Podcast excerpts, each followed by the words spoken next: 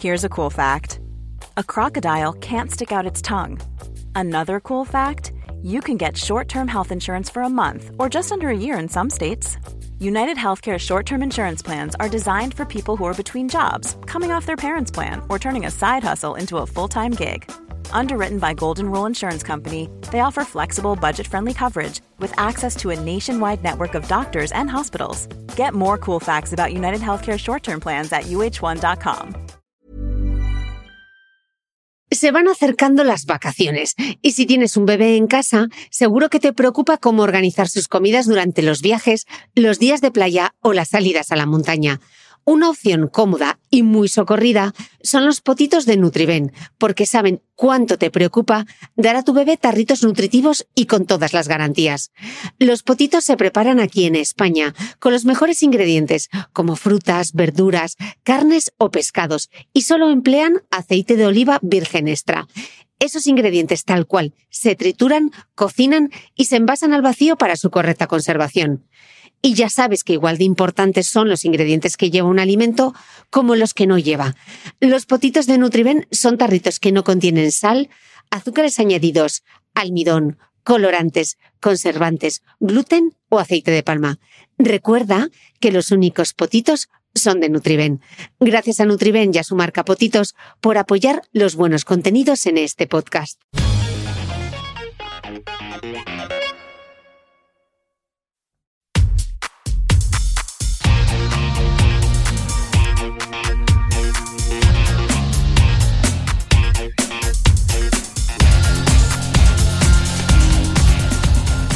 Hola a todos, soy Cristina Mitre. Bienvenidos a mi podcast, un espacio semanal que te da acceso a los mejores expertos de la salud, la nutrición, el ejercicio y el bienestar para aprender a vivir mejor. Suscríbete a mi programa en tu reproductor de podcast habitual o desde mi web cristinamitre.com, donde encontrarás además todas las notas de este episodio.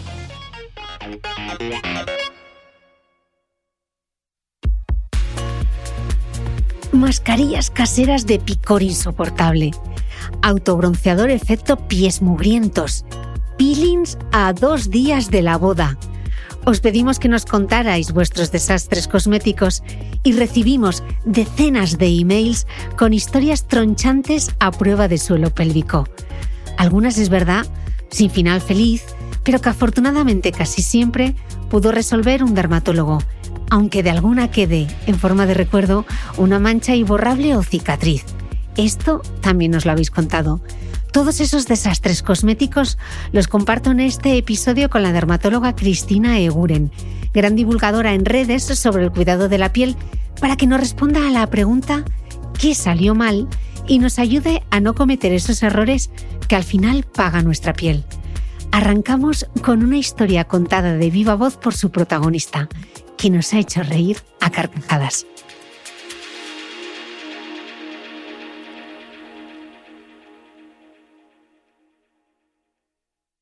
Hola Cris, te cuento una historia muy divertida. En verano mi hermana y yo pasábamos días y días con mi abuela en la casa de la playa del norte de Alicante, donde tenía plantas autóctonas de todo tipo, pero especialmente de la familia de los cactus, incluido el aloe vera, que siempre usábamos si nos quemábamos al sol o nos hacíamos alguna herida. Como las tardes eran largas, leíamos mucho y comprábamos muchas revistas. En una de estas tardes largas y aburridas, mi abuela leyó en la EL que se había descubierto o puesto de moda un ingrediente estrella antiedad y antiarrugas, la pitera. Nos dijo que ella tenía piteras en el camino de la entrada a casa y nos preguntó si queríamos ir a verlas.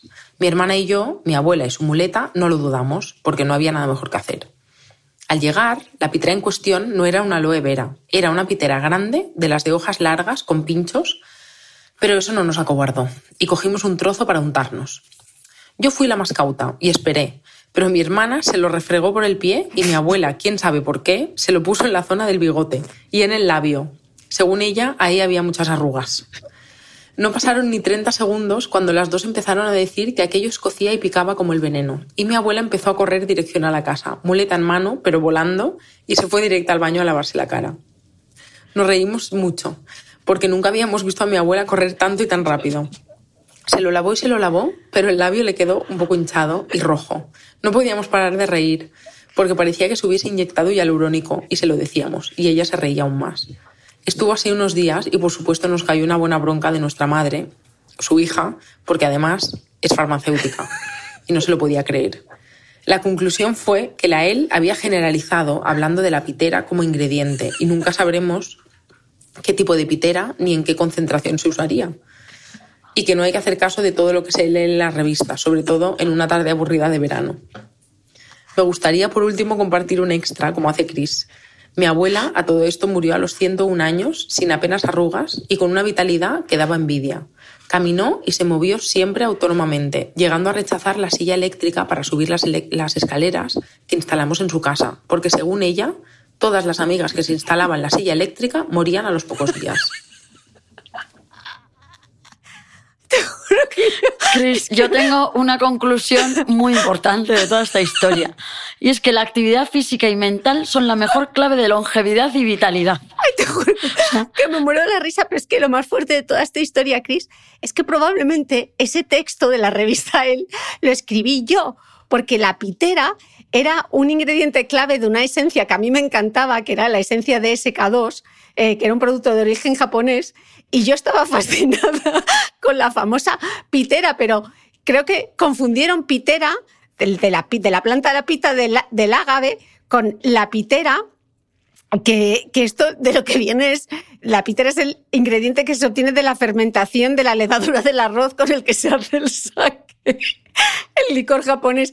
Así que Nunca creáis lo que leéis en las revistas o no sé, dando una vuelta. Ay, mira, qué casualidades de la vida. O sea, que yo hubiese estado en el que probablemente ese texto fuese mío, que confundiesen una pitera, una pita con una pitera. Ay, me muero de la risa, Cris. O sea, qué testimonio este de Marta. O sea, qué genial la abuela. Es que me lo estoy imaginando. Sí, sí, sí. Claro, ahí, mm, bueno, el problema muchas veces cuando nos aplicamos, eh, bien sea pitera, bien sea aloe vera, bien sea en eh, una planta cualquiera, nos la frotamos sobre piel directamente, es que efectivamente no sabemos qué concentración del ingrediente activo estamos aplicando. En una fórmula eh, cosmética, el, el ingrediente va a una concentración y si os fijáis, no suelen ser concentraciones extremadamente elevadas, si el 100% de la fórmula, pues tenemos concentraciones del 1, del 2, del 0,1, del 0, depende del ingrediente, ¿no? Pero claro, imaginaos cuando alguien frota eh, una planta directamente en la piel, más aún porque aquí era en piel indemne, en piel no lesionada. Pero si es piel lesionada hay que tener aún más cuidado. Piel lesionada por una herida, por una quemadura, porque esa piel eh, tiene una capacidad de absorción muchísimo mayor porque está, está alterada eh, toda la función barrera y por tanto ahí la, la, penetración del ingrediente activo puede ser muchísimo mayor y que efectivamente genere esas reacciones de irritación que en este caso fue inmediato, ¿no? A los 30 segundos ya la abuela sale pitando y, y, y coge una velocidad del rayo para quitarse eso de la, del labio. ¿Y las manos en el pie? ¿En qué momento eh, se te ocurre No sé, tendría una herida o una ampolla o algo. Ay, de genial esta historia. Bueno, no lo hagáis. O sea, aunque sea pitera, aloe vera, no cortéis la planta y os la apliquéis directamente. Cris, seguimos con las malas aplicaciones y aquí tenemos el testimonio de Ima. Ima nos dice, no sé si fue desastre o un error mío me puse una mascarilla antipuntos negros de las espesas. La cuestión es que cuando llegó el momento de retirarla, supuestamente estirando, pues no se despegaba. Acabé quitándolo con el guante de cream, crema esfoliante y agua caliente. Me quedó la piel muy roja, claro, y me estuve aplicando durante varias horas crema hidratante a tope y agua termal. Cris, ¿qué ha fallado aquí? A ver, ahí eh, entiendo que es una de esas entiendo que es como una mascarilla de, ¿no? pues de arcilla o de algún material que se seca. Entonces, probablemente yo lo que entiendo es que se ha secado en exceso y, y al, al, tirar de ella ha, ha, generado una atracción, o sea, iba a generar una atracción, entonces la mujer empezó a intentar ablandar aquello o retirarlo por todos los medios posibles con agua, con esfoliante, con crin, crin. O sea, no... guante de krill en la cara, bueno, no, supongo que sería justo encima ¿no? de, del producto. Entonces, ahí, muy importante, intentar seguir muy bien las indicaciones del producto, ¿vale? Siempre que tengamos un producto que estemos utilizando por motu propio, otra cosa es que haya un médico detrás y el médico indique un uso concreto. Mucha, puede ser que el médico indique un uso diferente al que pone en la, en la indicación del producto. Entonces, yo, tenemos que hacer caso al médico porque por algo lo dice. Pero si no tenemos un médico, estamos utilizando un producto cosmético eh, en casa directamente, ahí siempre mirar bien las indicaciones y, seguirlas, porque probablemente pondría, oye, pues eh, eliminarlo a los cinco minutos o a los, claro, si en vez de cinco minutos los dejas 15, pues aquello se hace una plasta que se pega en la piel y no hay quien lo retire y sucede todo esto. Qué manía de no leer las instrucciones, ¿eh? Yo confieso que a veces he usado cosas y de repente he dicho, uy, si no me he leído las instrucciones lo estaré haciendo bien. Sí, y, las prisas, ¿no? De yo soy una prisa también total y por, venga, venga, pues a todo correr lo utilizo y luego mm, lo, lo utilizo, pues no lo haces bien. Ay, Belén, otro desastre cosmético. Dice, luz con los párpados dos manchas anaranjadas del mismo color que una sombra de ojos que usé mucho tiempo y que probablemente ya estuvieran mal estado. No consigo quitarlas con nada y al ser la piel de los párpados tan delicada, ya tengo cita con un dermatólogo, dice. A ver, por lo que cuenta, probablemente lo que tiene Belén son santelasmas. Los santelasmas son unas lesiones que aparecen muy frecuentes, bueno, que aparecen en, en, párpado superior, también pueden aparecer en el inferior, pero son más frecuentes en el superior y que son como manchas planas que de un color amarillento anaranjado. Eh, son eh, un depósito de colesterol y puede aparecer en personas que tienen el colesterol un poco más alto de lo normal, aunque no obligatoriamente. Puede aparecer también en personas que tengan el colesterol normal. Pero si aparece un santelasma, conviene mirar el colesterol. Y este eh, caso me da eh, pie a mm, siempre pensar, ¿es casualidad o es causalidad? Es decir, probablemente nada tiene que ver que ella se aplicó una sombra de ojos del color que fuera con la mancha. Probablemente se aplicó el color de ojos y al retirarlo de repente se miró y dijo, uy, esto no lo había visto, no lo tenía. Muchas veces percibimos cosas por primera vez, pues cuando nos aplicamos algo o, prestamos más atención a la zona por la razón que sea. Y muchas veces eso, tenemos que pensar en la causalidad o casualidad. Ah, yo he visto gente que me dice es que con un tumor de piel, con un carcinoma vasocelular en la punta de la nariz, por ejemplo, que es un lugar muy frecuente, dice, es que se me posó una mosca, doctora, y me apareció esto. Oiga, mire, esto no le apareció porque se le posó la mosca, ¿sabes? Esto le apareció porque es un tumor maligno que aparece por, por el sol, etcétera. Cuando se le posó la, ¿qué pasa ahí? Que la mosca se le posa, el hombre mira y de repente se ve el granito que le hace acudir al dermatólogo. Pero eso, siempre pensar en si es casualidad o causalidad, que son cosas muy diferentes. Qué buen consejo. Eh, el desastre de Sonia nos cuenta. El año pasado tenía una boda a finales de junio. Tenía las piernas y los pies muy blancos, pero en la zona del tobillo tenía una pulsera de aproximadamente cuatro dedos de ancho muy morenita. Y en el empeine, la lengüeta de la zapatilla perfectamente dibujada. Como me iba a poner un vestidito y sandalias, se me ocurrió comprarme un autobronceador en spray para las piernas y los pies e igualar así el color. Me esfolié bien, me lo apliqué como ponía en el envase. Y el resultado, me mandado la foto y os juro que os morís de la risa. Lo peor es que me di cuenta en medio de la ceremonia y mi amiga y yo no podíamos parar de reír y salgo las fotos con los novios hecho una penita.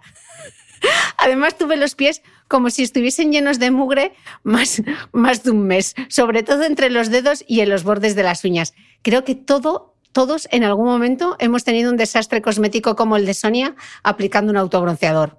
Sí, sí, el autobronceador es uno de los grandes culpables de muchos desastres cosméticos, ¿eh? sin repercusión, pero con muchas risas, o sea, sin repercusión importante más que las pintillas de la, de la, boda. A ver, mm, consejos eh, con el autobronceador. Mm, no aplicarlo por lo menos por primera vez o no hacer experimentos antes de un acontecimiento importante, porque puede pasar esto, porque claro, oye, si te pasa lo que le ha pasado a Sonia, pues un día normal, pues vaya, vas hecha unas pintillas, pero no tienes fotos que perduran para la historia. Eh, pero no, pues eso, antes de algún acontecimiento o, o cosa importante. Y claro, el autobronceador, bueno, pues tiene sus truquillos, efectivamente eh, hay que intentar aplicarlo eh, cuando, pues eso, con la piel hidratada, que esté esfoliada, que creo que eso lo, lo dice que, que lo hace. Eh, y donde es más difícil aplicarlo correctamente es en los pliegues, en los pies, entre los dedos, es donde en, los codos, en las rodillas, ¿no? Es donde puede ser un poquito más evidente. Ahí mi consejo es aplicarlo con el, con el brazo, por ejemplo, si se hace en el codo, con el, con el codo en, en, en extensión, para que no se acumule demasiado producto, para que si estiramos el codo, luego no se vea ahí un manchurrón marrón. Y en los pies, pues eh, claro, entre los dedos yo no lo aplicaría porque efectivamente va a quedar ahí esos manchurrones entre, entre los dedos que luego además es difícil de, quitar. Sí que hay productos que ya retiran el autobronceador o por lo menos ayudan. ¿eh? Hay marcas que tienen que tienen productos que retiran un poco el, el efecto del, del, del, autobronceador. Y luego en, en, melasma también, yo esto lo pregunté en mi, en, en mi cuenta, de, a través de mi cuenta de Instagram, oye, porque es una pregunta muy repetida, ¿y puedo auto, utilizar autobronceador si tengo melasma? Pues yo, como no tengo melasma, pero le pregunté, oye, ¿cómo lo hacéis? las personas que, las pacientes que tenéis melasma, ¿os ponéis autobronceador?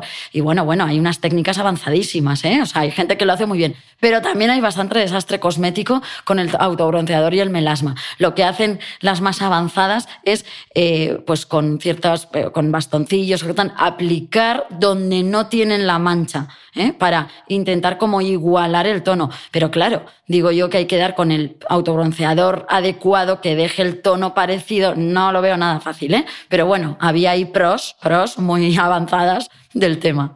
En general yo no lo recomendaría. Ok. Mm. Eh, fechas importantes. Aquí va el desastre de Flor. Dice Flor, cuando me casé no había tantos conocimientos de estética y cuidados de la piel como hoy. A mí, alguien me recomendó hacerme un peeling con ácido glicólico para eliminar las células muertas y estar radiante el día de la boda. Yo me hice el tratamiento cuatro días antes de la fecha y se me puso toda la cara roja como pelada, horrible. Para colmo, me apareció un grano en la frente del estrés o no sé yo.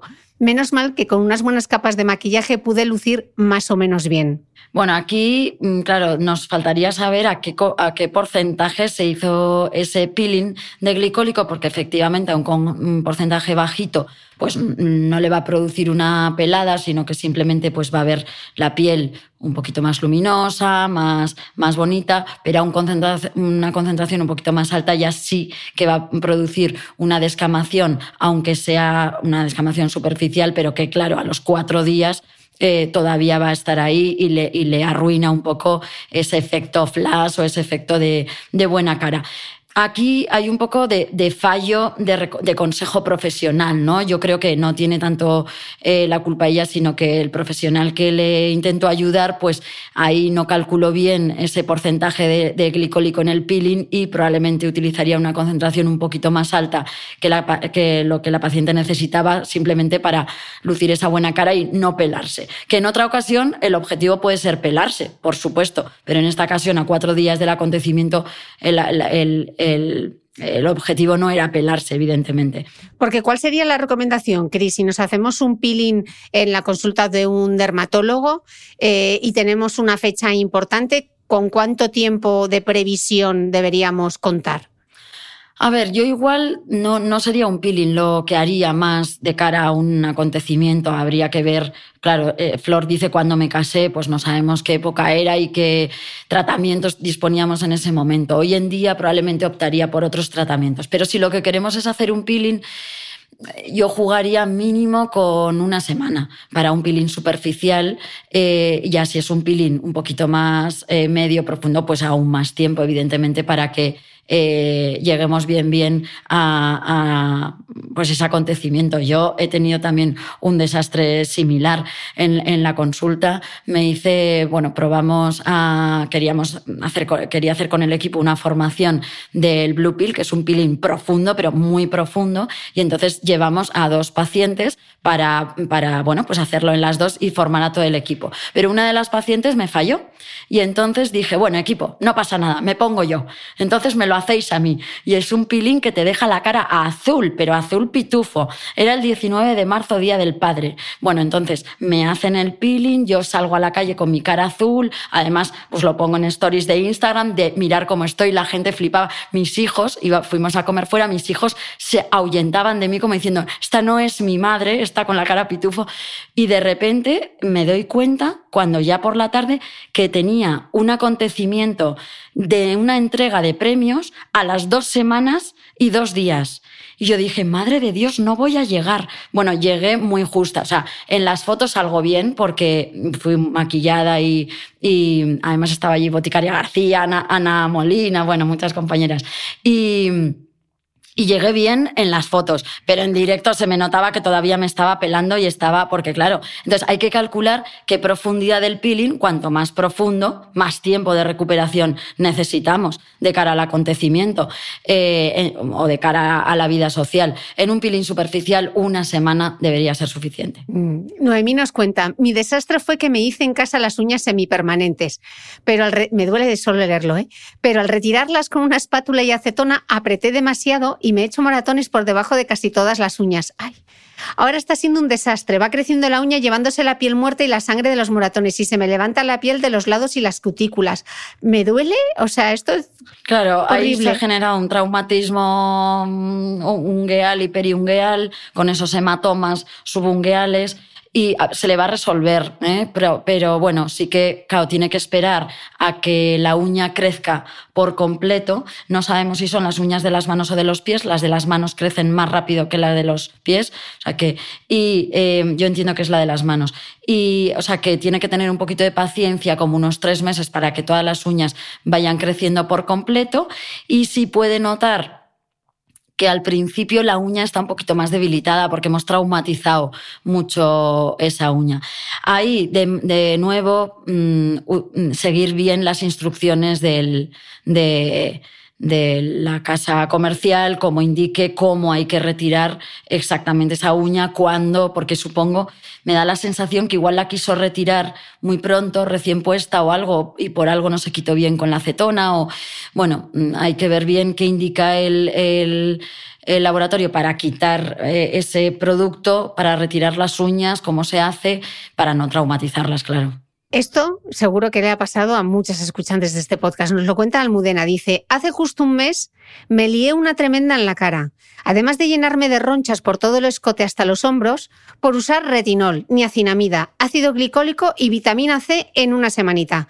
Se me inflamó la cara, la piel tirante ultra seca, los párpados inflamados, incluso se me hinchó el puente de la nariz. Claro, ahí ha, utilizado tanto activador y tanto ingrediente eh, muy interesante. O sea, ha utilizado retinol, glicólico, niacinamida, vitamina C todos, bueno, ingredientes estrella, pero claro, si los utilizas todos por primera vez, incluso en la misma semana, pues eh, la irritación puede estar más que asegurada y sobre todo que, bueno, probablemente luego se, se, hiciera un peeling, o sea, acabaría pelándose y haciéndose un peeling homemade y, y, probablemente mm, acabaría con buen resultado a las dos semanitas o así.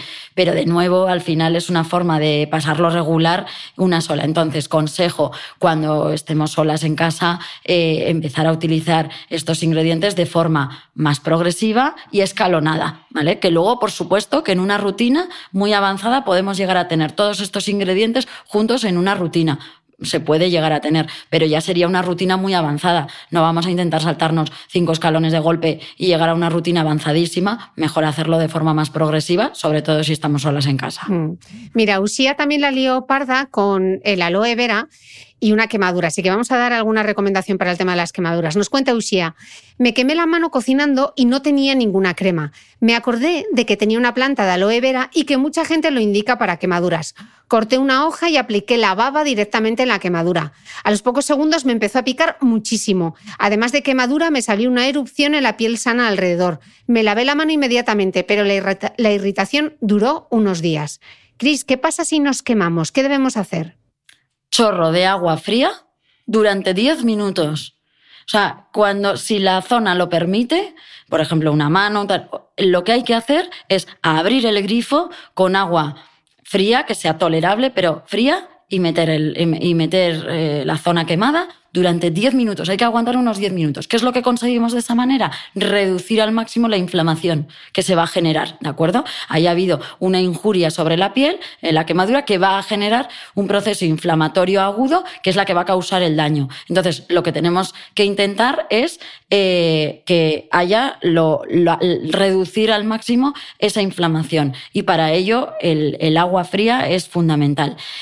También en ciertos casos eh, podemos intentar eh, añadir, si tenemos en casa, pues un corticoide tópico, por ejemplo. Eh, ahí, si no, también con indicación del médico. El corticoide lo mismo, va a ayudarnos a reducir la inflamación. Pero como mecanismo inmediato, el chorro de agua fría. ¿Qué pasó en el caso de Ushia? Que al aplicar la aloe vera, de nuevo, la planta directamente sobre encima una piel ya dañada, Claro, la concentración de activo que llega a esa piel es muy alta y le produce una irritación grande. Entonces, lo que decíamos antes, intentar, a ver, si uno está en una isla desierta, pues oye, mira, recurre a los a los, a las herramientas y que, uno encuentra. Pero a día de hoy, eh, si queremos utilizar aloe vera, yo recurriría a productos que lo contengan y que ya me den una garantía de que, esa fórmula está aprobada, es segura, tiene una concentración adecuada, más que utilizar la planta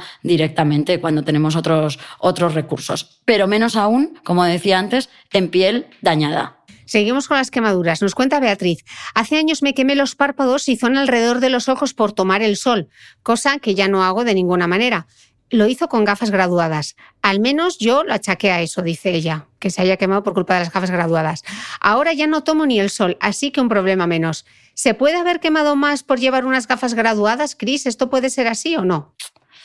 No sé, yo no creo, no creo, porque si no, eh, tendríamos, o sea, ¿no? uno puede pensar, bueno, hace un efecto lupa, tal, pero si no, oiríamos mucho más de gente que utiliza gafas graduadas que hay muchísima que se quema alrededor de los ojos. Y yo lo estuve pensando y digo, hombre, yo no he visto nunca eh, gente que se haya quemado por utilizar gafas graduadas. Entonces, no sé, no, no, lo pongo entre interrogación, pero creo que no, que no es el mecanismo. Me parece que igual puede haber un mecanismo más de, de pues de, aire, más, o sea, que el aire le, que le produjera un efecto irritativo, diferentes factores a los que estuvo expuesta, pues el sol más el aire más algún baño y que todo eso en conjunto le irritara y le irritara más alrededor del contorno del ojo, que es una piel más fina y más sensible.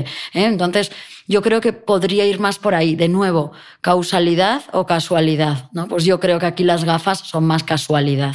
Porque ¿cómo debemos proteger bien el contorno de ojos y los párpados, Cris? Hay que usar, porque esta es una duda bastante habitual, ¿hay que utilizar protección solar en los párpados y en alrededor de los ojos? ¿Cómo se utiliza?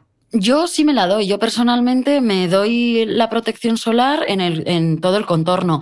Eh, es verdad que hay gente que tiene especial sensibilidad y le lloran los ojos con, con algunos fotoprotectores y ahí sí que eh, a veces tienen que buscar algún fotoprotector que les sea más amable y que no les produzca ese, ese efecto. Las personas que no nos ocurre, pues es más fácil.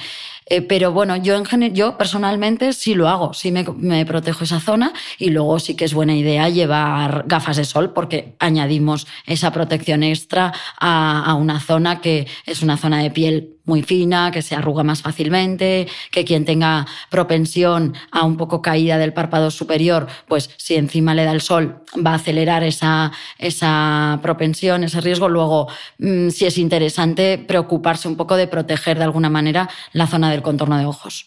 Bueno, llega el momento de la depilación, que esto nos daría para un audiolibro de desastres cosméticos alrededor de la depilación. Empezamos con Sabrina, nos cuenta. Probé limón para decolorar el pelo del bigote y muchos otros trucos para eliminar ese vello. He llegado a ir a la playa con el bigote en carne viva. Yo diría aquí que experimentos con gaseosa, pero no en la piel y menos en la cara. ¿eh? Entonces, claro, ¿qué es lo que ocurre? Que el limón, eh, aunque sí se le ha descrito una acción un poco blanqueante del, del vello, es fotosensibilizante. Entonces, o sea, ya no solo que le irrite, ahí lo que ha ocurrido es que le, le ha producido una irritación, como cuando hablábamos de la aloe vera. Estamos aplicando un producto directamente en la, en la piel que no sabemos a qué concentración están llegando eh, sus activos y ahí es muy fácil que aparezca un efecto irritativo. Pero es que además el limón es, uno de los fotosensibilizantes más conocidos y no es raro que a esa irritación posteriormente acabe convirtiéndose en mancha, ¿eh? mancha que luego encima habrá que quitar. Esto lo vemos mucho también, bueno, mucho lo vemos con los mojitos. Las, personas que, preparan mojitos, pues muchas veces con la lima, eh, o sea, vemos eh, manchas muy peculiares en, en, las manos, como lineales, y si uno empieza a preguntar, oye, pero ¿qué has hecho? ¿Qué actividades? Eh, ¿Has preparado algún mojito? Ay, sí, doctora, pues he preparado algún mojito. Y es una mancha de fotosensibilización por la lima del mojito. Están, van a estar descritas en la próxima sí, sí, Ya está, Qué curioso. Em, nos cuenta Gema. De jovencita tenía acné. El médico me recetó isotretinoína oral, aunque hace 30 años no era muy común. Y la verdad es que me fue fenomenal. Me explicó todos los cuidados que tenía que tener, protegerme del sol, no aplicar nada agresivo vía tópica, etc. Pero tenía bigote y decidí hacérmelo yo misma con cera. Me llevé toda la piel. Tardé tres meses en regenerar esa piel con rosa de mosqueta. Lo pasé fatal. Bueno, aquí hay un mensaje clarísimo, clarísimo, clarísimo. Nunca depilar la cara con cera. Nunca. La cera es un mecanismo demasiado, de depilación demasiado agresivo para la piel de la cara. Otra cosa pueden ser otras áreas corporales, las piernas o la... Pero la cara tiene una piel mucho más fina. ¿Qué es lo que ocurre con la cera? Que pegamos la cera para tirar de ella y de, esa manera arrancar el pelo. Pero es que, claro, también es muy fácil arrancar la capa córnea. Si además eh, la persona está, utilizando, está tomando isotretinoína o utilizando retinoides tópicos, incluso también alfa hidroxiácidos, ¿qué ocurre? Que tanto la isotretinoína como los retinoides tópicos como los alfa hidroxiácidos afinan el grosor de la capa córnea, lo cual, desde un punto de vista de la salud y belleza de la piel, es es perfecto. Es decir, una capa córnea finita y más, eh, y más alisada es, eh, hace que la piel luzca mucho más bonita.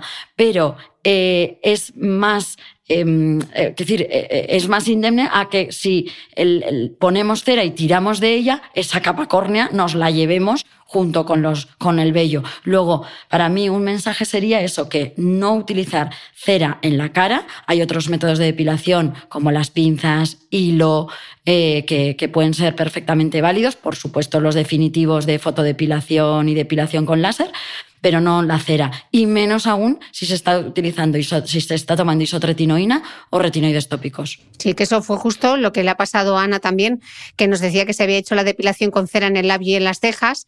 A pesar de haber dejado el retinol unos días, no fue suficiente porque se despellejó. Claro.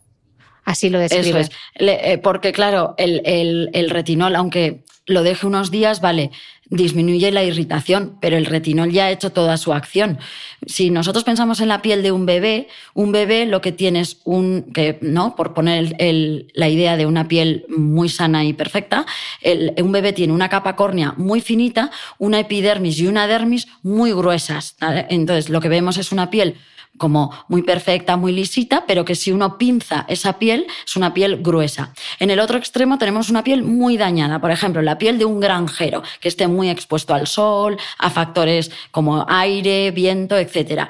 La piel de un granjero va a tener una capa córnea muy gruesa para defenderse frente a esos factores externos agresivos y va a tener una epidermis y una dermis muy finas. Entonces va a ser una, una piel como, mm, como de zapato, es decir, como, como suela de zapato, como como muy tosca, muy, con una capa córnea muy gruesa, pero que luego uno pinza y es una piel de, papel de fumar, muy finita. Entonces, eh, la piel del granjero está, digamos, mucho más preparada para factores externos agresivos, incluida la cera. Si nosotros pusiéramos cera, pues eh, al tener una capa córnea tan gruesa, lo aguanta mejor. En cambio, pensad en la piel de un bebé. Si tú pones ahí y pones cera y tiras, te llevas toda la piel. Entonces, no es que no hay que quedarse con la idea de que la isotretinoína o los retinoides al afinar la capa córnea generen un, daño en la piel, lo contrario, esa capa córnea finita hasta determinado punto, pero es sano, es saludable y vamos a tener una piel más sana y bonita. El problema es que esa piel no está preparada para un factor tan agresivo como la cera. Aún suspendiendo el retinol unos días antes, pero el retinol ya ha hecho su acción de afinar esa capa córnea. Mm. Mira, a Marijón no le pasó con los retinoides, pero sí que le pasó con el glicólico, nos cuenta. Como luna aplicada de este podcast, no he tenido problemas con el retinol, ya que he seguido a rajatabla el lema progresión según tolerancia. Con el glicólico, sin embargo, tuve que bajar el listón al principio, pero ahora todo controlado.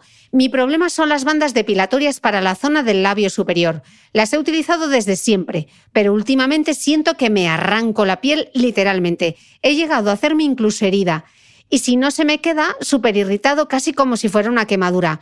No sé si hay forma de evitar prevenir esto o de tratarlo después.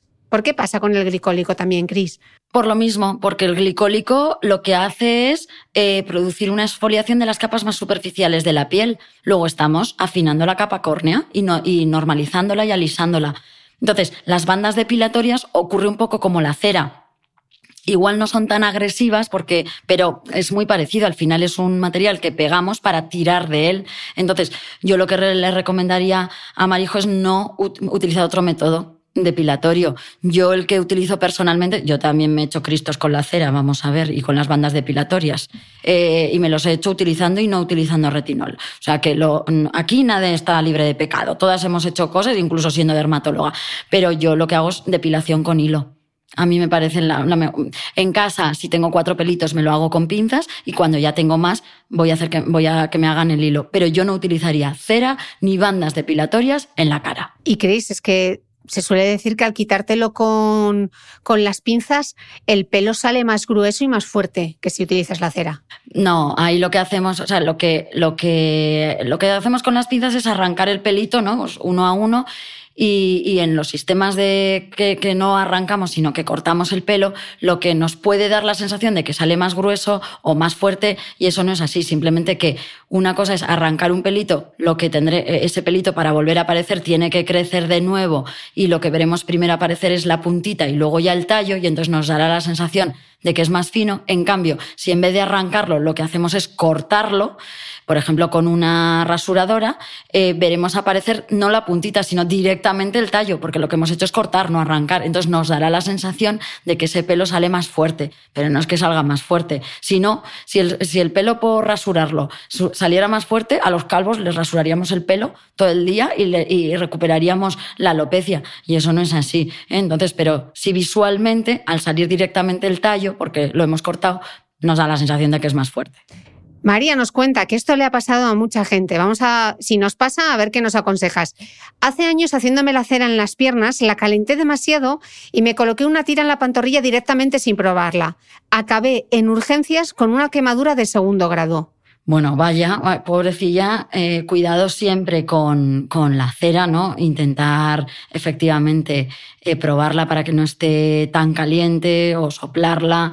Eh, y aquí de nuevo, hizo bien yendo a urgencias, pero antes de ir a urgencias, chorro de agua fría en la zona, ¿vale? Mm. Agua corriente. No vale un balde y meter, sino lo ideal sería pues meterse en la ducha, ¿no? Era en la pierna, meterse en la, en la ducha y, con la y mm, que corra el agua fría sobre la zona dañada, porque de esa manera bajamos la inflamación. De acuerdo. Eh, otro desastre con el decolorante del vello, que estos también suelen ser habituales. Cris, nos cuenta Raquel, yo me hago desastres con el decolorante de vello. Hay veces que me pica a rabiar otras que no, algunas veces me decolora todo el vello y otras que el vello se queda igual, pero me deja la piel blanca.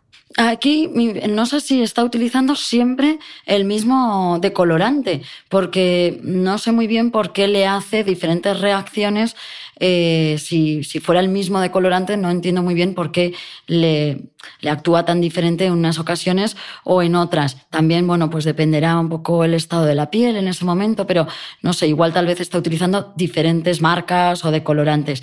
Los decolorantes lo que tienen son peróxidos, eh, peróxidos como el agua oxigenada o derivados.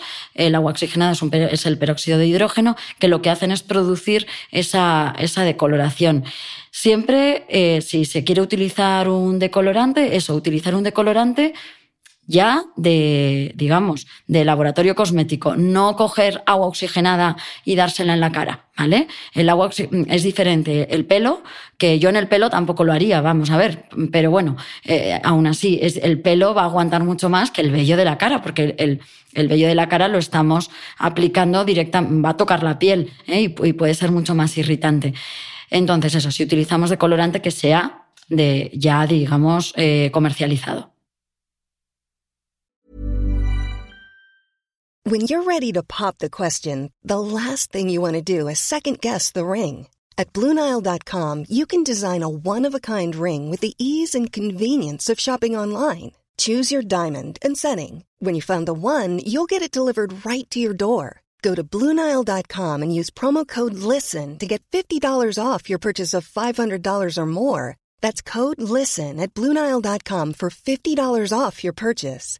Bluenile.com code LISTEN. Quality sleep is essential. That's why the Sleep Number Smart Bed is designed for your ever evolving sleep needs. Need a bed that's firmer or softer on either side? Helps you sleep at a comfortable temperature? Sleep Number Smart Beds let you individualize your comfort so you sleep better together. JD Power ranks Sleep Number number 1 in customer satisfaction with mattresses purchased in-store. And now, save 50% on the Sleep Number limited edition Smart Bed for a limited time. For JD Power 2023 award information, visit jdpower.com/awards. Only at a Sleep Number store or sleepnumber.com.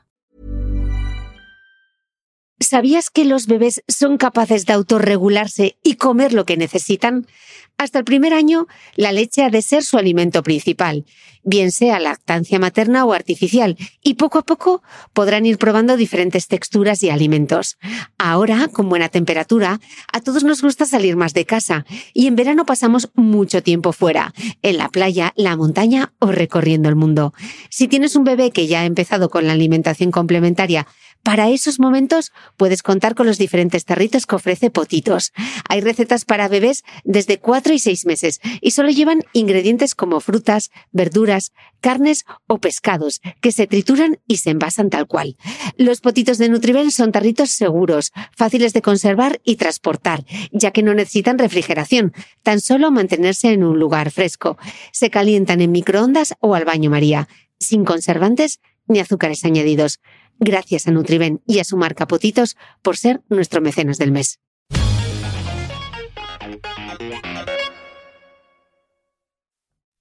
Cris, las manchas en el labio superior, que esto lo han sufrido seguramente muchas escuchantes de este podcast. Nos cuenta eh, María José, hace unos 10 años me depilé con cera fría como era habitual. No me di cuenta y salí a la calle sin protección solar. Gran error. A raíz de ese día se me ha quedado una mancha en el labio superior que no puedo disimular. Me he hecho tratamiento de láser y de EPL para quitarme manchas de la cara y me funciona muy bien, pero la mancha del bigote sigue igual. También voy al dermatólogo, sobre todo después del verano, para controlar las manchas. Y me suelen recetar alguna fórmula que me hacen en farmacia que me va bien. Pero sigo, sigue sin haber nada que me quite la mancha del labio superior. Si, dijésemos ahora, levanta la mano si a ti también te ha pasado, seguro que veríamos ahora muchísimas manos. ¿Qué pasa con esas manchas? Eh, es que ahí eso no es un melasma, por ejemplo, ahí es una mancha por lo que decía, o sea, se ha generado un daño estructural en la piel eh, y, que, hay que ir reparando todo ese daño y la clave, no, en mi opinión, no suele estar tanto en despigmentantes, sino en mm, retinoides, glicólicos, etcétera, que vayan eh, reparando todo ese daño estructural. Por, por la cera, mm, es peor la cera caliente, pero la cera fría tampoco en la cara, al, al generar ese tiro ha ido dañando ¿eh? la, córnea, capa córnea, epidermis de la piel y ha generado todo ese daño estructural que, se, que vemos como una mancha. Y es una mancha peculiar. Se ve que no es una mancha de melasma si la miras detenidamente. Entonces, el tratamiento es primero no volver a hacerse cera eh, en la cara y menos en el, en el labio y, reparar ese daño estructural con tratamientos eh, tópicos y también se podría valorar ciertos láseres o ciertos peelings que, que puedan ayudar. Tratamientos médicos, que aquí también ha habido algún desastre. Nos cuenta Pilar. Una vez me hice las ingles con láser y me quemaron. Tuve dolor y sobre todo un tonillo nada agradable. Claro, a ver, la quemadura es el efecto secundario más frecuente de, los láseres de depilación y bueno, ahí lo recomendable, eh, la paciente pues no tiene culpa, quiere decir que, es un riesgo que depende del, quien ejecuta el tratamiento y ahí pues lo recomendable pues ir a sitios de experiencia que, y sobre todo que a todo el mundo que anda le pasa. Es decir, eh, un centro que haga depilación, bueno, pues en alguna ocasión puede llegar a quemar a alguien. Lo importante es que se hagan cargo de la situación ¿eh? y que una vez se ha producido el efecto secundario no deseable, se hagan, se hagan cargo y resuelvan la situación.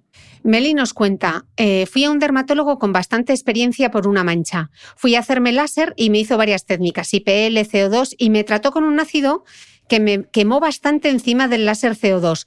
Me dijo que no se iba a notar. Me ha quedado la zona blanca y me duele. No voy a reclamarle porque no me fío de que me lo empeore, pero prefería mi mancha de antes. Aquí, fíjate, me parece raro, extraño que eh, se aplique un ácido encima del CO2, porque el láser CO2 es un láser ablativo que genera un daño controlado en la piel y no solemos aplicar ácidos encima de ese, eh, de ese láser. Lo contrario, solemos aplicar cosas calmantes o, o, mascarillas de colágeno que ayuden a reparar el daño controlado que se ha hecho con el, con el CO2. Entonces, no sé muy bien qué es lo que le aplicaron. Yo lo que aquí lo que aconsejo es sí ponerse en contacto con ese profesional. Es decir, ese profesional es el que sabe lo que hizo y intentar, intentar recuperar y, vamos, la mayor parte de profesionales van a hacerse cargo y van a intentar solucionar la situación generada y en todo caso, si ya ha perdido la total confianza en el profesional, pues sí pedirle un informe de lo que se hizo, no para reclamarle, sino para saber exactamente qué se hizo y cómo poder solucionarlo. Hmm. Priscila nos cuenta, en 2018 fui a una dermatóloga muy buena y me colocó un filler de ácido hialurónico en las ojeras. Lo mezcló con lidocaína, supuestamente para ayudar a que no me causara dolor. Le pregunté por qué y me explicó que ese filler no llevaba lidocaína del fabricante y que por eso ella lo agregaba. Los ojos me quedaron como los de Rocky Balboa tras su mejor pelea y fue algo inmediato. Yo no soy alérgica a nada. Después de eso, la doctora me dio masajes para disminuir el edema varias veces y con el tiempo fui mejorando. Lo que no mejoró y era muy evidente, me lo diluyó con hialuronidasa. Ella dijo que no fue mala práctica, pues no me lo retiró completo. Hoy tengo efecto Tyndall en esa área. ¿Es algo normal lo que me pasó? Chris, ¿explicas todo el efecto Tyndall eh, también para que mm. lo entiendan los escuchantes? Sí, el efecto Tyndall es un efecto visual que se genera cuando el ácido hialurónico queda superficial en una zona de piel fina como es la ojera y da un color un poquito azulado. ¿Eh? Entonces, y queda, mm, pues queda mal, porque claro, se ve ahí un como color azulado en la zona de, de la ojera, que es precisamente lo que queremos evitar, evitar y puede quedar también un poquito abultado. Entonces, a ver, normal no es, lo que se trata es de tratar la ojera, pero que no ocurra esto. La ojera es una zona compleja, de tratar porque no solo es tratar el surco de la lágrima, el surco de la ojera, sino todo lo de alrededor. Hay veces que para tratar la ojera antes hay que tratar la zona malar, la zona que está debajo, en la base de la ojera, para darle soporte y luego valorar si es necesario rellenar o no específicamente la, la ojera. Además, para la ojera yo sí recomiendo pues, que se utilicen productos muy específicos. Aquí, ¿cuál puede pudo ser el problema? Pues bien, o el producto, la cantidad de producto que se utilizó o el plano en el que se inyectó. ¿De acuerdo? Esas son las tres, eh, los tres factores que pueden determinar el éxito o el fracaso, más la correcta selección del paciente. Es decir, hay pacientes que no son candidatos a relleno de ojera porque tienen una ojera que es azulada o es pigmentada o es, y no se, no se, esos aspectos no mejoran con el relleno. Entonces, de todas maneras, mi consejo es que si todavía tiene efecto Tyndall, eh, sí acuda para que le retire todo el producto eh, pinchando hialuronidasa y ese efecto Tyndall desaparecerá. Onika nos cuenta, mi mamá se hizo microblading que le quedó fatal, fatal. Su cara y expresión cambiaron completamente. ¿Puede revertirlo? Si lo hace con láser, ¿perderá sus cejas? Sí puede eliminarse con láser y no tiene por qué perder su, lo que quede de ceja original. Y yo sí le recomiendo acudir a algún sitio que, que, sea experto en, en láser de tatuajes, que el microblading no deja de ser pues, un, un tatuaje muy superficial, vamos a decir, y pelo por pelo, pero eh, o un sitio específico de microblending que además tengan el láser para eliminar los microblendings que no, que no han quedado bien o que eh, para poder eliminarlos, que los hay. Mm. Sandra nos cuenta también con infiltraciones de ácido hialurónico. Eh, con unas infiltraciones de ácido hialurónico efectuadas por un médico, a los 15 días me salieron unos tremendos bultos, migración y reacción, que con ayuda del doctor y medicamentos logramos revertir. Pero se me quedó la piel colgando y empeoró las bolsas en las ojeras al deshincharse. Esto se ha quedado para siempre. Nunca me han explicado la causa, solo conjeturas, y no hay casi información en Internet de esto, lo que me sorprendió al compararlo con otros temas. Sí, bueno, aquí está contando una reacción eh, temprana del, del, ácido hialurónico, las hay eh, más tempranas y otras más tardías. Son raras, pero posibles y cada vez es verdad que durante tiempo no hemos tenido eh, mucha información al, al respecto. Hoy en día, que están aumentando mucho el número de infiltraciones de ácido hialurónico que se realizan, que es un tratamiento cada vez más habitual, pues tenemos más información y en los congresos médicos sí es algo de lo que se trata habitualmente. Es un tema habitualmente eh, tratado y que, bueno, mm, tiene su complejidad de abordaje cuando aparecen este tipo de reacciones, que muchas veces no son previsibles porque son reacciones inmunológicas, eh, por diferentes mecanismos, y, pero bueno, sí se pueden tratar y, solucionar ¿eh? de, forma bastante eh, aceptable.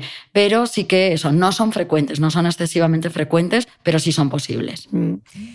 hablando de reacciones, Cris, reacciones a cosméticos, que esto suele ser bastante habitual. Nos cuenta Ruth, mi desastre fue cuando quise ser formuladora. Me hacía mis propias cremas y por supuesto la cajaba siempre. Reacciones alérgicas, apullido facial, picor. Bueno, yo la formulación se la dejaría a los químicos y a los farmacéuticos, que son los que saben de ella, pero efectivamente no jugar al Cheminova en casa y menos con nuestra piel. ¿eh? Eh, para, yo qué sé, para ponérsela a la muñeca, pues bien. Pero mm, hoy en día, como decía, si estuviéramos en una isla desierta y nos tuviéramos que buscar las habichuelas para, para salir del paso, pues bien. Pero hoy en día tenemos productos muy numerosos, muy diferentes, que se pueden adaptar a nuestras necesidades a nuestros gustos y preferencias en el mercado como para tener que formular en casa. Cris, hashtag, dejad, dejad el Cheminova cosmético. no funciona. Efectivamente. Efectivamente. Luego tenemos ya ¿no? Los, los, desastres mayores. El otro día me contaban que yo no conocía el caso de una, de una chica que eh, haciendo sus cremas en casa había tenido una reacción y había perdido la visión, le afectó a los ojos. Con, y, con jabón, con sosa cáustica. Sí, con, con, sosa, cáustica. Mm.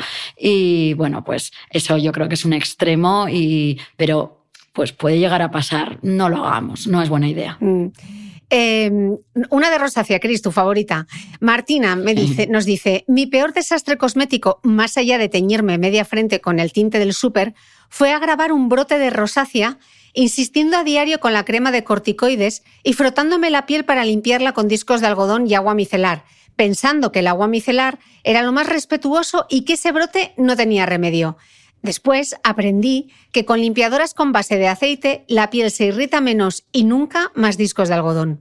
A ver, aquí lo que tiene es una marcada alteración de la función barrera, entonces prácticamente todo lo que se ponga, lo que haga, va a alterar aún más el, brote y, la sensibilidad.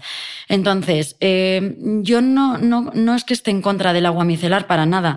El, tema es que en la, en la rosácea sí que es importante realizar una correcta limpieza y si se utiliza agua micelar, yo suelo indicar a continuación utilizar eh, como una doble limpieza, vamos a decir, pues con agua micelar o un producto de, de base en aceite para luego utilizar un limpiador jabonoso. Pero yo ahí no le achaco tanto al agua micelar en concreto. Es decir, ahí se produce una irritación por el tinte. Sí que es importante proteger la zona de la piel bien para que el tinte no irrite y más si eh, pues con rosácea o pieles que están tomando isotretinoína o retinoides o glicólico, ¿eh? porque es una piel que sobre todo al principio pues puede estar un poquito más sensible y el tinte puede irritar más pero si ya se ha producido el desastre de irritación, em, pues ahí em, la crema con corticoides sí puede ayudar.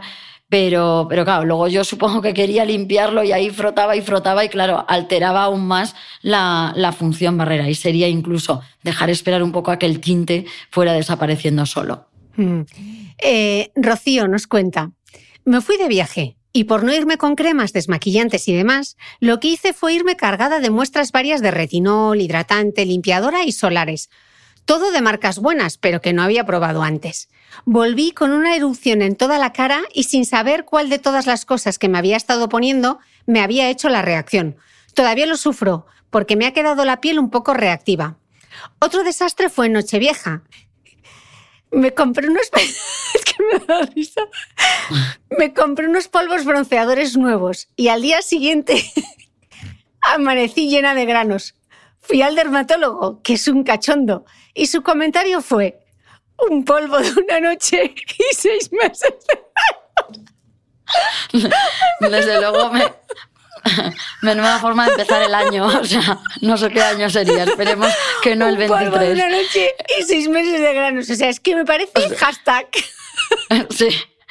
Entonces, a ver, aquí, tanto cuando se va de viaje como cuando se pone esos polvos, tendríamos que ver si lo que le ha parecido es un eczema alérgico de contacto o un eczema irritativo, que son mecanismos de aparición diferentes. Es decir, en un eczema alérgico lo que se produce es una reacción del cuerpo a, frente a un ingrediente concreto, un ingrediente pues bien de todos aquellos que se, que se puso o, algún ingrediente del polvo y el cuerpo lo detecta como extraño y genera esa reacción alérgica. En cambio, un eczema irritativo es es un mecanismo diferente. No es que el, cuerpo eh, detecte algo como extraño y genere la reacción alérgica, sino que todo, o sea, que lo, aplicado irrita la, la piel pues por su capacidad, por la capacidad eh, propiamente irritante del producto, ¿vale? Entonces, eh, claro, si se va de vacaciones y utiliza retinol, hidratante, limpiadoras, solares, pues ahí eh, también al utilizarlo todo nuevo no es buena idea, porque no sabemos qué producto de todos puede tener ese efecto irritante o, más alérgico. Y refiere que sigue con la piel un poco reactiva, eso es porque la función barrera sigue un poquito alterada y convendría mm, reparar esa función barrera, reforzar y esa reactividad cesaría. Pero eso, como conclusión, eh, no llevarse de viaje un montón de productos o no empezar a utilizar un montón de productos a la vez porque luego no sabemos cuál ha podido eh, generar la, irritación y luego saber diferenciar lo que es alérgico de irritativo.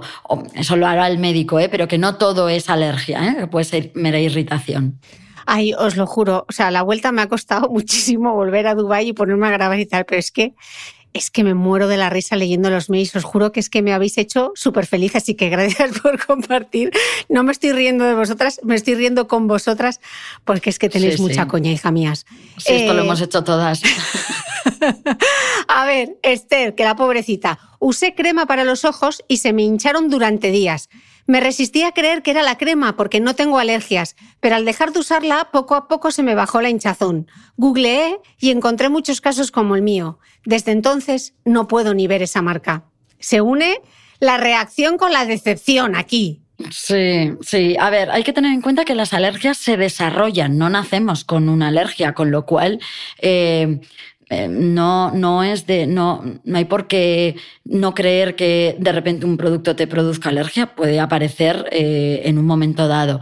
Y luego la alergia no implica que ese producto o esa marca eh, sean malos. Es decir, cuando nosotros desarrollamos una alergia, imaginaos que uno tiene alergia a las fresas. ¿Qué significa? ¿Que las fresas es una fruta dañina, mala? No, sino que esa persona, su, su sistema inmunológico tiene una alteración que detecta como extraño y potencialmente peligroso las fresas y por tanto reacciona frente a ellas, genera una reacción eh, exagerada frente a esa, en este caso, las fresas. Lo mismo puede ocurrir con una crema a nivel de la, de la piel. Entonces, no es que eh, esa marca o ese producto sean malos, sino que esa persona no puede utilizarlo porque tendrá, contendrá algún ingrediente al cual ha desarrollado una alergia que genera ese, esa reacción de alergia de contacto. Mm. Mira, en esta línea va la consulta de Ana María. Nos cuenta, en dos ocasiones sufrí reacción alérgica a una ampolla de La primera vez fue un enrojecimiento de la cara y tras un tiempo volví a probar por si mm, no habían sido las ampollas. Entonces la reacción fue mucho peor. Enrojecimiento, descamación y engrosamiento. Acabé en urgencias con Urbasón. Eran eran unas ampollas de muy buena marca. No arriesgué con unas de los chinos. ¿Se puede tener alergia a la vitamina C? Sí, se puede tener alergia a la vitamina C. Aquí de nuevo tenemos que ver si fue una alergia o fue irritación, ¿eh? porque puede haber reacciones irritativas también agudas, eh, un poco aparatosas. Y lo que decíamos antes, no implica que, sea buena marca. O sea, si es, si es una marca de los chinos, pues igual tiene más posibilidades de contener eh, potenciales alergénicos o, o que haya, haya seguido menos estudios. Eh, y por tanto, pero repito, puede ser una buenísima marca, pero que a, ella en concreto, pues le, algún ingrediente le produzca alergia y por tanto esa reacción. Mm, que es algo que la pasaba Mónica, nos cuenta, hace años en un gabinete de estética me recomendaron una crema de pepino fantástica y fantásticamente cara. Para mejorar la sequedad de mi piel, me gasté 15.000 pesetas de mis ahorrillos de estudiante. ¿Cómo duele eso? El resultado fue un eczema estupendo y acabar echándome la crema en las manos para no tirarla. Se ve que no aprendo y hace poco me compré un producto formulado y recomendado por una Instagramer. Inmediatamente me dio un picor horrible. En los 10 segundos que pasaron hasta que me lavé a fondo, me dejó el cuello abrasado y la cara como si hubiera estado la tarde al sol sin protector. Tiré el producto a la basura porque me dijeron que no devolvían el dinero por reacciones así. Claro, ahí eh, primero, ella utiliza una crema de pepino eh, que en la cara le produce ese eczema, pero luego se lo da en las manos y no le produce. Por tanto, esto no es un mecanismo alérgico. Si fuera un mecanismo alérgico, le produciría la reacción tanto en la cara como en las manos, como en cualquier otra localización. Por tanto, probablemente es un mecanismo irritativo al ser la cara más, una piel más fina, le produce irritación, cosa que en las manos, que es una piel más gruesa, no se la produce y luego utiliza eh, otro producto que le, genera un poco la misma reacción. Aquí probablemente pues hay alguna predisposición personal que hace que esa piel pues eh, reaccione de esa manera y mi consejo aquí es de nuevo, o sea, no pensar que el producto es una mierda y lo tiro a la basura, sino que igual pues no es adecuada para ella, para esa persona, pero se lo puedes dar a tu madre, a tu hermana o a una amiga. Si el producto es bueno, le va a gustar y aunque tú no lo puedas utilizar, pues la otra persona sí. Mm. Olga nos dice, usé maquillaje de esas marcas que venden a precio muy bajo y me apareció una inflamación en los ojos como si me hubiera dado un golpe tremendo. Aquí de nuevo, no, eh, habría que ver si es un mecanismo alérgico o irritativo y mm, no siempre está ligado al precio. ¿eh? A ver, repito que, que sí que hay ciertos productos pues, que pueden no tener los mismos eh, estudios y mm, seguro es, porque si está en el mercado eh, es seguro, pero sí, pero eso, mm, puede no haber seguido los mismos controles tan estrictos como otras marcas, pero no tiene que estar ligado exactamente al, al precio el hecho de que produzca una reacción o no, sino más a la predisposición personal, concentración del de los ingredientes, etcétera. Nos cuenta Mireia que hasta los 30 usaba muchas cremas astringentes, tónicos con alcohol, jabones para piel grasa, pero cada vez tenía la cara más grasa y más roja. Era como una reacción contraria a lo que buscaba. ¿Qué le pasaba a Mireia? Esto es bastante frecuente porque lo que aquí está ocurriendo es una cada vez mayor alteración de la función barrera. Lo que eh, ocurre en las pieles con acné y con rosácea, son patologías totalmente relacionadas, es que la propia grasa eh, de la patología produce una alteración de la función barrera que hace que ésta se debilite. Eh, si a eso le sumamos el uso de ciertas cremas astringentes que bien utilizadas pueden ser muy útiles, pero que en determinados momentos pueden producir un efecto cada vez más irritativo, debilitando más la función barrera y entonces se eh, seguir teniendo la misma grasa y la, vez, y la piel cada vez más sensible, más roja y un círculo vicioso que va empeorando cada vez más. Mm. Y la piel atópica, como le pasó a Paloma. Mira, escucha, Cris. Nos cuenta Paloma, tengo piel atópica. Hace unos años me salió un brote en la cara como si tuviera coloretes de Heidi. Fui a por una crema que me va bien en estos casos, pero me aconsejaron en la farmacia otra. Hice caso. La compré y me la di en la propia farmacia. Allí mismo noté que me ardía la piel, pero pensé eso de que si te quema es porque te está curando. Además tenía un viaje y me di la crema como 20 veces más, por lo que cada vez me ardía más la cara. Me fui a dormir y me desperté muy descansada, tanto que no podía abrir los ojos. Fui al baño con los ojos casi cerrados. Mi cara estaba muy roja y tenía tres veces su tamaño. Acabé en el hospital. La piel se me cayó a trozos. Podía estirar de ella y salían láminas enteras. Lo único bueno es que tres semanas después parecía que tenía piel de bebé, pero lo que pude llorar no está escrito y lo que me dolía. ¡Wow! Bueno, aquí se ha hecho un peeling, ¿eh? se ha hecho un peeling homemade con este producto y por eso al producirse tanta pelada de escamación, pues luego le queda una piel eh, muy bonita. Pero aquí, ¿qué ocurre? Una piel atópica tiene una función barrera alterada o debilitada per se.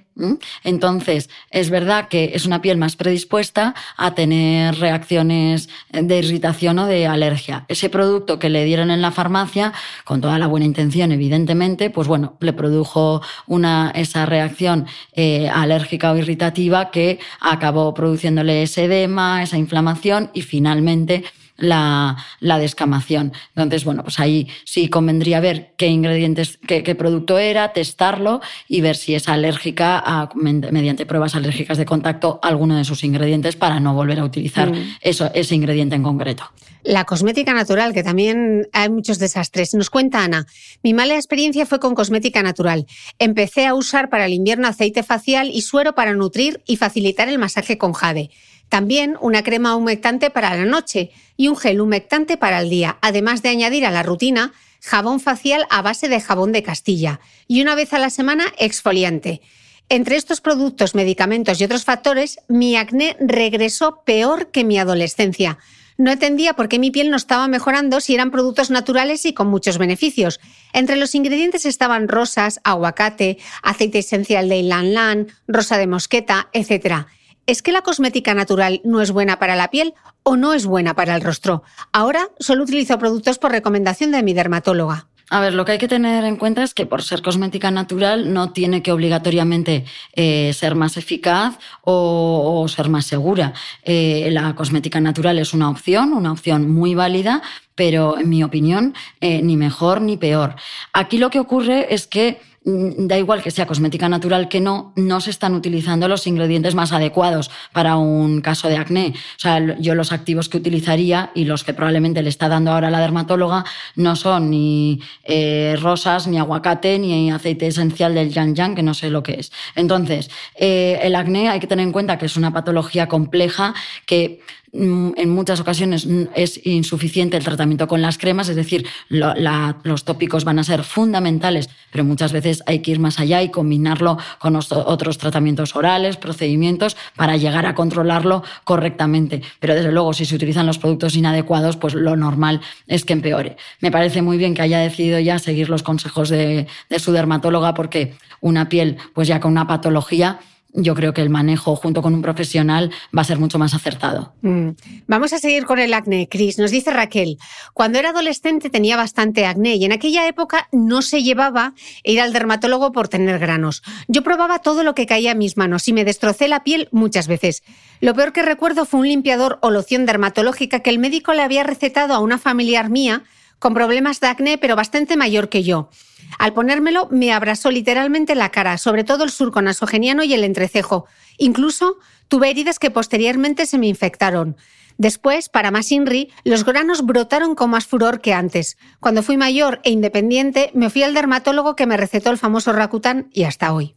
A ver, aquí la conclusión o moraleja es que compartir los productos tiene sus riesgos. Una cosa es compartir una crema, una piel sana, que no tiene ningún problema, pero yo en pieles con, con problemas, acné, rosácea, no compartiría productos porque lo que puede, bien, puede ir bien y, el médico ha seleccionado para un paciente no tiene por qué ir bien para otro. Claro, esa loción probablemente tendría algún ingrediente pues astringente, irritante, que no le fue bien, por lo menos en el estado en el que tenía la piel, y le produjo esa, esa reacción. Repito, no es que el producto fuera malo, sino que no era el adecuado para ella en ese momento. Mm. Lucía nos cuenta que con 13 años y en pleno brote de acné, le dio por seguir el consejo de una revista del momento, que era ponerse rodajas de pepino por la cara, y se, puso, y se le puso la cara roja como un tomate. Bueno, yo, yo creo que a todas nos ha dado envidia la foto de las revistas con las rodajas de pepino. ¿eh? A mí nunca me ha dado por, por, por ahí, pero, pero sí que genera como esa sensación de placer y bienestar y no me extraña que alguna lo haya probado. Ahí probablemente eso, al pepino, repito, estamos produciendo, eh, poniendo un producto de alimentación directamente sobre la piel que, que tendrá algún componente irritativo eh, que le ha generado la, la reacción no ponernos alimentos en la cara y plantas tampoco, pero alimentos no es buena idea. Repito, tenemos una gama amplísima de productos cosméticos, de diferentes, eh, cosmética natural, eh, mm, no natural, de diferentes precios, de, diferentes em, alcances y, formas de adquisición, y no, nos pongamos alimentos. Mm. Lalo comparte esta historia. Cuando tenía 19 años sufría un acné terrible, con unos forúnculos y unos granos horrorosos. Además eran muy molestos y se extendían a la espalda. Incluso alguna vez había tenido uno enorme en la ingle. Me recomendaron un dermatólogo muy caro en una zona buena de Barcelona. Ahorré para poder ir. Era un señor mayor de 60 o 65 años. El tratamiento consistía en poner una inyección en cada grano, pústula, frúnculo, etc. Las inyecciones fueron súper dolorosas, con unas agujas y unas jeringas enormes, y si no me puso 20, no me puso ninguna. Al día siguiente mi cara era la de un monstruo y tenía un dolor insoportable. Estuve más de una semana con la cara hinchada y con sensación de fiebre. El tratamiento no funcionó, incluso empeoró todo. Mi acné se solucionó cuando a los 25 años me pautaron Rocutan. Aún tengo algún pequeño brote de vez en cuando, pero nada comparable a lo de antes. Cris, ¿qué pasó? ¿Qué le está pasando? ¿Cómo, cómo se maneja mm. ahora el acné? A ver, efectivamente está contando por lo que parece un acné tratado hace muchos años, ¿no? Entonces, eh, bueno, pues eran otras épocas y para el tratamiento del acné y para muchas otras cosas, yo también tuve acné y, y hombre, miro atrás y digo, ay, ¿por qué no me trato de una manera, por qué me trato así? Bueno, pues me trato así, pues porque en aquella época tampoco había el conocimiento y las herramientas terapéuticas y el manejo que tenemos de ellas que tenemos hoy en día. Lo que probablemente le hizo fue inyectar corticoide. Y esta paciente probablemente tenía acné junto con algo de hidrosadenitis supurativa, que es lo que cuenta de la ingle, etcétera, que es un cuadro eh, al final complejo, tendría un acné nodular, etcétera. Entonces, probablemente le inyectó corticoide para intentar disminuir la inflamación de los nódulos y quistes que, que tenía y bueno, mm, eh, al principio si se puso fatal, luego habría que ver si mejoró o no. Al final eh, cuenta que acabó tomando isotretinoína y ahí el cuadro claramente mejora. En, en, definitiva, pues hoy en día tenemos mejor conocimiento y manejo de esta patología. En algunos casos muy puntuales, sí se puede, sobre todo en hidrosadenitis supurativa, inyectar corticoide, pero no es lo más habitual en, en el manejo del acné. Hmm. Lidia nos cuenta, tengo una piel grasa normal y deshidratada. Muchas veces me he aplicado adapaleno para los brotes de acné y he acabado con la zona del mentón pelada y con pielecillas. No sé si es porque me lo aplicaba demasiados días seguidos o me ponía demasiada cantidad. A ver, esta es una reacción normal. El adapaleno es un retinoide eh, que está especialmente indicado en acné y eh, puede generar al principio una reacción de irritación. Aquí no es una alergia, es una reacción irritativa que es normal y esperable, que sí podemos intentar modular para que la paciente eh, no esté excesivamente incómoda, pero que si le aparece algo de esa irritación entra dentro de lo normal. Lo que puede hacer para disminuirla, si está incómoda, es espaciar un poco la frecuencia de uso o efectivamente poner una cantidad, una capa un poquito más fina del bronceado, que todas hemos cometido desastres cosméticos y cosas de las que nos arrepentimos a día de hoy. Yo he tomado hasta rayos uva, imaginaos si me arrepiento. Nos cuenta Ruth, cuando era un adolescente inconsciente, el moreno oscuro molaba y yo usé varios variopintos mejunjes, como todas. El premio se lo llevó un acelerador de bronceado que indicaba que había que aplicar protector solar después de 20 minutos. Pero yo, después de ese tiempo, me volví a aplicar el acelerador dos veces más. Se me quemó el canalillo y me salió una ampolla que me impidió llevar su sujetador durante la siguiente semana y tuve la piel con textura distinta en esa zona durante meses. Entonces no teníamos a una mitre que nos informara de los riesgos del sol. Ahora estoy súper concienciada. Vivo en Alemania y me pongo protección 50, aun cuando ocurro desde casa, invierno incluido, y las viseras son una parte más de mi outfit. Miedo me da lo que puede decir el experto sobre esto, pero me adelanto y confirmo que me hago exhaustivas revisiones dermatológicas y tengo los lunares y manchas bajo control. Bueno, tranquila Ruth, que todas hemos hecho locuras bronceadoras, porque yo creo que en aquel entonces no estaba Mitre y no estaban los dermatólogos concienciándonos de pues, pues los riesgos de, de, una exposición excesiva al sol. ¿eh? Con el sol hay que saber convivir, el sol es vida, el sol es salud, el sol es vitamina D, pero hay que saber convivir correctamente con el sol. Y, eh, por cierto, para la vitamina D, pues mm, la cara no es la, mejor zona para exponer. O sea que si uno quiere exponerse un poquito, darse un paseo para aumentar niveles de vitamina D, me parece muy bien y es muy saludable. Pero, hombre, fotoprotector en la cara creo que se puede llevar. Volviendo al caso, eh, claro, ahí se ha producido una quemadura pues, por, por acelerar tanto, intentar acelerar el, el, bronceado y, eso tiene sus daños no solo a corto plazo, sino a largo, que ella ya está controlando bien porque va a sus revisiones, etcétera. Y bueno, pues lo importante aquí es eh, concienciar un poco, aplicar el sentido común. Están proliferando los, los perfiles a favor de tomar el sol sin fotoprotección.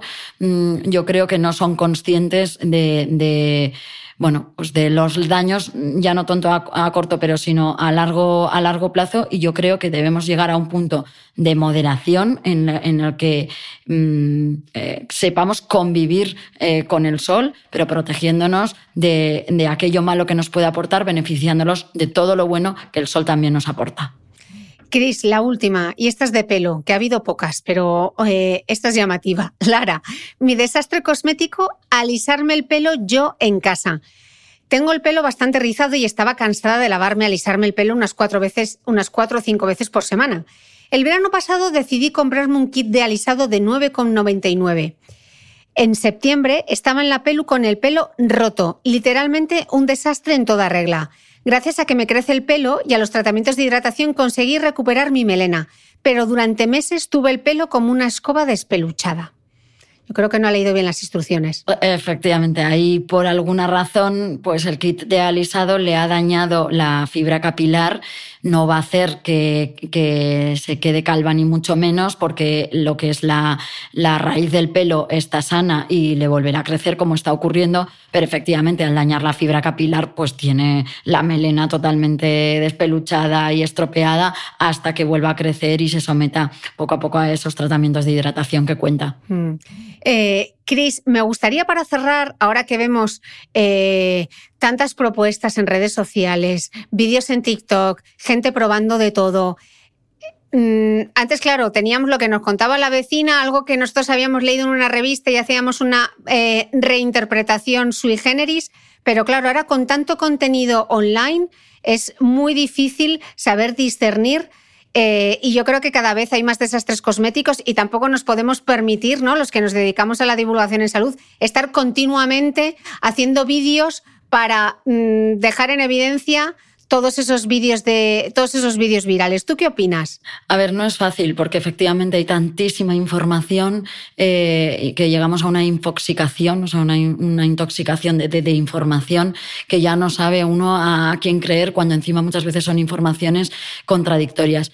Y muchas veces las informaciones, eh, para mí, llegan a, ciertas informaciones llegan a ser peligrosas para la salud pública. Es decir, se lanzan mensajes, además pintados con estudios que eh, estudios que, bueno, extraen, manipulan, eh, extraen una conclusión que, y, y, eso aquello parece que tiene mucha solidez científica y nada más lejos de la realidad. Yo al final, por lo menos en áreas que no son la mía, ¿no? porque yo igual en la mía sé discernir un poco mejor, pero en las que no son la mía, me intento fiar de profesionales que, que, me, que me impongan confianza y que, bueno, por su trayectoria y por, otros, eh, por otras áreas, pues sepa que lo que dice pues tiene, tiene una validez científica y, y realmente me, me resulte creíble sabiendo que la ciencia avanza y la ciencia cambia. Y los profesionales podemos decir, los científicos pueden decir una cosa hoy que mañana o pasado mañana digan de otra manera. Y eso no le invalida lo que, lo que dijeron o, no invalida su, su criterio y profesionalidad. Hay que tener la valentía de saber avanzar y donde eh, en un momento dado se dijo una cosa, pues ahora decir otra cosa. Pero sí recurrir a fuentes fiables. Yo creo que eso es lo más importante. Bueno, Cris, millones de gracias eh, por participar en este podcast en el que tantas escuchantes del podcast nos han dejado sus desastres cosméticos. Ha sido un verdadero placer, como nos lo has explicado. Gracias a todas las escuchantes por compartir y espero que sigáis escribiéndonos a redacción arroba el podcast de cristinamitre.com eh, porque ha sido un podcast yo creo que muy didáctico, que hemos aprendido todas, nos hemos reído y a la vez educativo y con muchísimo rigor. Cris, millones de gracias.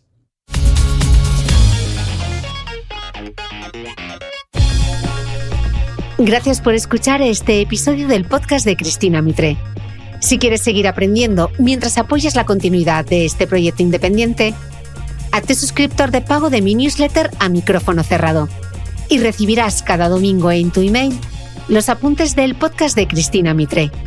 Un mega resumen en PDF con todo lo esencial de la entrevista. Te aseguro que nadie toma apuntes como nosotros.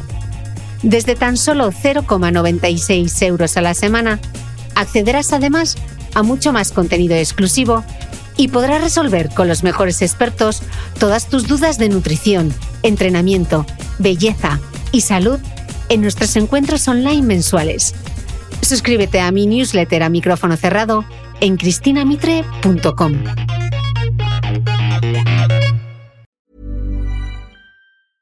Small details are big surfaces. Tight corners are odd shapes.